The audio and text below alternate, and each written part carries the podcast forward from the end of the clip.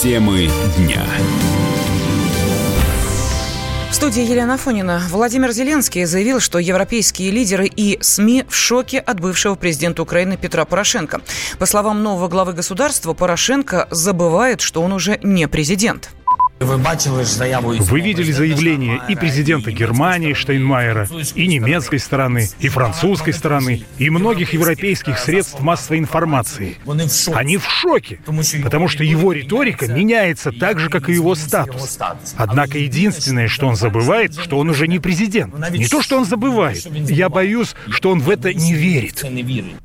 Украинский лидер добавил, что его предшественник выступает против разведения сил в Донбассе, потому что понимает, формула Штайнмайера в одном ключе с тем, что обсуждается на улицах.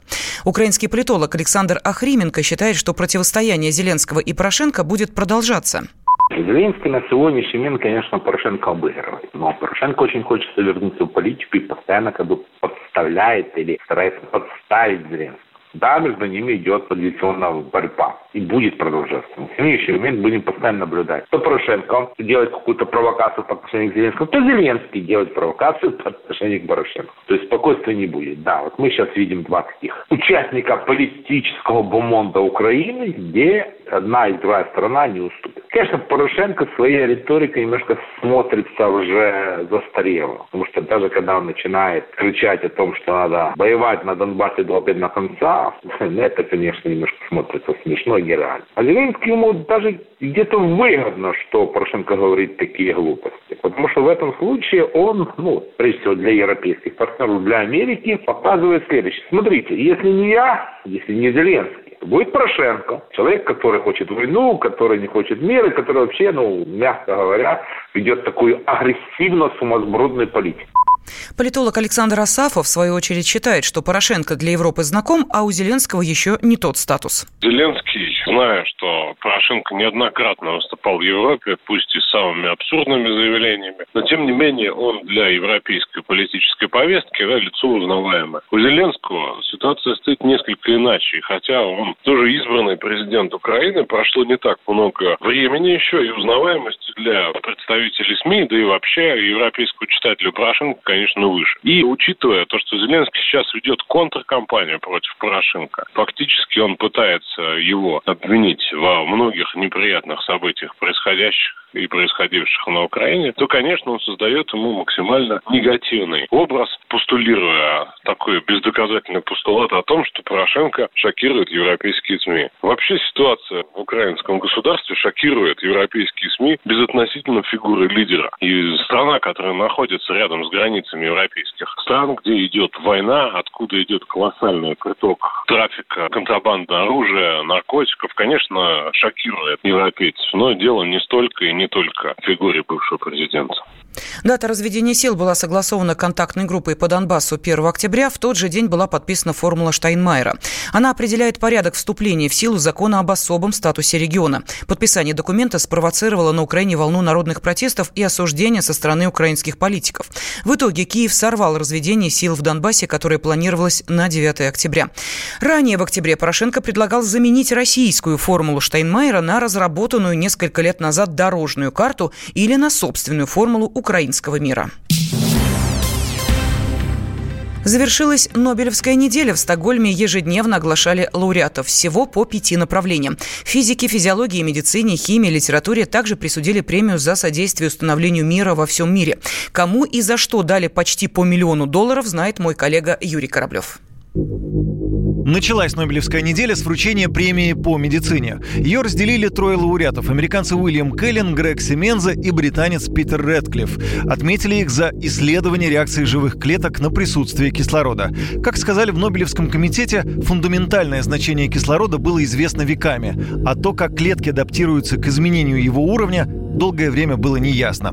Открытие ученых поможет в разработке новых стратегий в борьбе с многими болезнями, говорит научный обозреватель «Комсомольской правды» Владимир Логовский. Заболевания страшные, всякие онкология, анемия и прочее, они связаны вот с изменением уровня потребления кислорода клетками. И вот как-то воздействие на этот уровень можно попытаться как-то с этими заболеваниями бороться. И еще один практический смысл, который знают все. И все слышали такое слово. Эритропоэтин, такой гормон, который кололи себе спортсмены спортсмены, чтобы быстрее бежать, особенно лыжники, там, велосипедисты. Так вот, тоже вскрыт механизм действия этого гормона, что, во-первых, он вырабатывается не, не где-то в почках, как считалось, во всем организме, и добавляет красных кровяных телец в кровеносные сосуды, в результате чего человек начинает эффективнее потреблять кислород, ну и бежать, естественно, быстрее. И все это стало известно благодаря открытию нынешних нобелевских лауреатов. Во вторник мы узнали лауреатов премии по физике. Джеймс Пиблз отмечен за теоретические исследования физической космологии.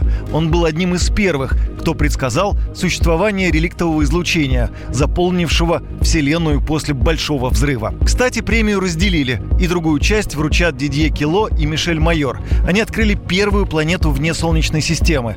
Это было еще в 1995 году, но премию удостоились только сейчас. Обнаруженное ими небесное тело вращалось вокруг звезды такого же типа, как Солнце.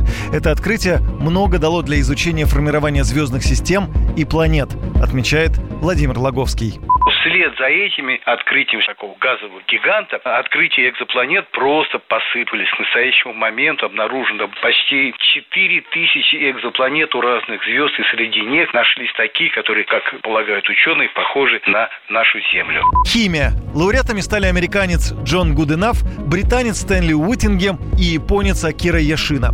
Награду ученые получили за создание литиево-ионных батарей. Без них нашу жизнь сегодня невозможно представить замечает Владимир Логовский. Это основа энергетическая. Без привлечения, сказать, всех гаджетов, телефоны, ноутбуки, все что угодно. Всякая вот эта мелкая техника, но и крупная. Без литий-ионных аккумуляторов далеко бы не поехали электромобили. То есть с изобретением и с развитием производства вот этих литий-ионных невероятно емких, мощных, надежных стало развиваться вот это вот направление как электромобили. В четверг присудили Нобелевскую премию по литературе. И сразу за два года. Это происходит впервые. Причиной тому стал скандал, из-за которого в прошлом году премию по литературе пришлось отменить. Мужа члена шведской академии Катарины Фростенсен, известного в Швеции культурного деятеля Жан-Клода Арно, обвинили в сексуальных домогательствах. Выяснилось также, что он мог стать виновником утечки информации о победителях премии до официального объявления в течение нескольких лет. Лауреатом Нобелевской премии за 2018 год стала польская писательница украинского происхождения и поэтесса Ольга Токарчук. Лауреатом премии за 2019 год австрийский писатель и драматург Петр Ханке. Ольга Токарчук получила награду с формулировкой «За нарративное воображение, которое с энциклопедической страстью представляет пресечение границ как форму жизни». Петр Ханке получил награду за важную работу, которая с лингвистической гениальностью исследовала границы и особенности человеческого существования. После того, как Ханке объявили лауреатом, нашлись те, кто выступил против такого решения, рассказывает обозреватель «Комсомольской правды» Денис Корсаков. Петр Ханке во время военных конфликтов в бывшей Югославии всячески поддерживал сербов и выступал как сторонник Слободана Милошевича. Эта точка зрения, прямо скажем, не самая популярная в Западной Европе. Парижский театр комедии «Францессы» за это в 2006 году снял с репертуара его пьесу. И тогда же, в 2006 году, ему присудили престижную премию Генриха Гейна, что вызвало у некоторых немцев огромное возмущение. Мол, как можно награждать автора, чья позиция противоречит общеевропейским ценностям. Однако сейчас, как видим, на присуждение Нобелевской премии симпатии Ханки к сербам не повлияли. И в пятницу стало известно, что Нобелевская премия мира 2019 года присуждена премьер-министру Эфиопии Абию Ахмеду Али. Как объявила председатель Норвежского Нобелевского комитета, он удостоен награды за инициативу по разрешению приграничного конфликта с Эритреей. На премию мира также претендовали 16-летняя шведская экоактивистка Грета Тунберг, премьер-министр Новой Зеландии Джасинда Ардерн и вождь бразильского племени Каяпо Раони Метуктире. Из представленных вариантов выбор премьер-министра Эфиопии кажется самым разумным, считает публицист Александр Гурнов.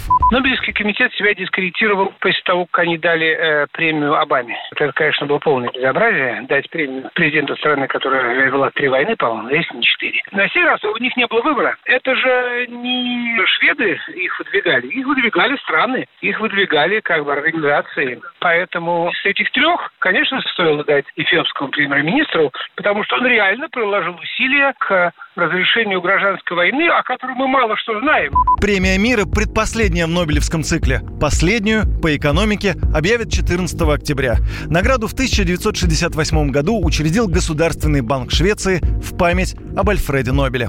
Юрий Кораблев, радио «Комсомольская правда». Темы дня. Не хватает зубов? Одно из решений – установка зубных имплантов. Имплант под ключ. Пожизненная гарантия. Наша сеть клиник на рынке более 10 лет. Все клиники рядом с метро. Звоните 181 1090, код 495. 181 1090. 181 1090. Имеются противопоказания, необходимо проконсультироваться со специалистами.